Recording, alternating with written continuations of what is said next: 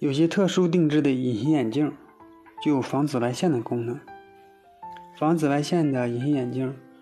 通过对化学原料中增加吸收紫外线的物质，能达到吸收百分之九十以上的紫外线。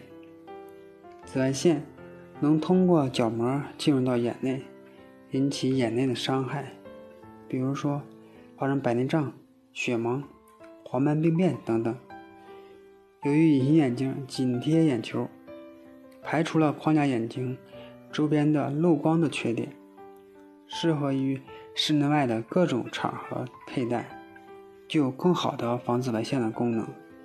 眼睛健康安全，而且更有保障。如果佩戴隐形眼镜不注意一些小细节的话，很容易引起眼睛的不舒服，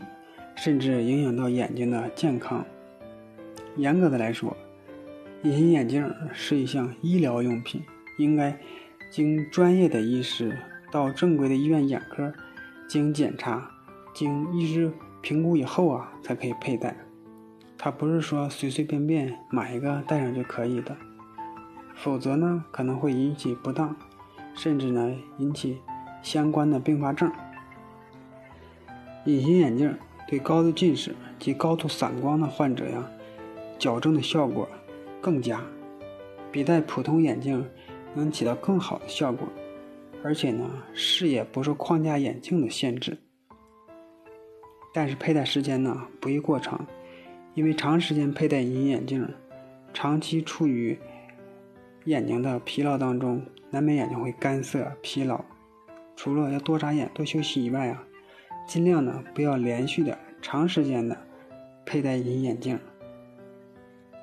不是特殊的隐形眼镜，尽量不要午睡或者晚上睡觉的时候佩戴，除非是特殊的隐形眼镜。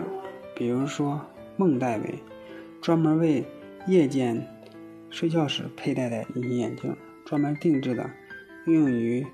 矫正角膜的一个隐形眼镜，专门需要夜间佩戴。另外，有眼睛干涩、倒睫、睑内翻或者生活工作环境比较恶劣的，不适合佩戴隐形眼镜。在隐形眼镜的选择上，硬性的、高透氧性的隐形眼镜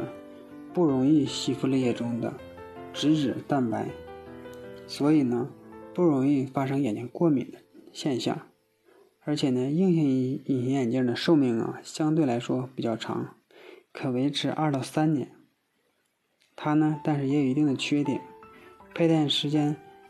较长呢，会有异物感，镜片呢容易脱落。所以说，从事剧烈运动的不适合佩戴。抛弃式的隐形眼镜因价格呢比较便宜，而且方便卫生，特别适合于有过敏体质的人佩戴。无论是你选择何种的隐形眼镜，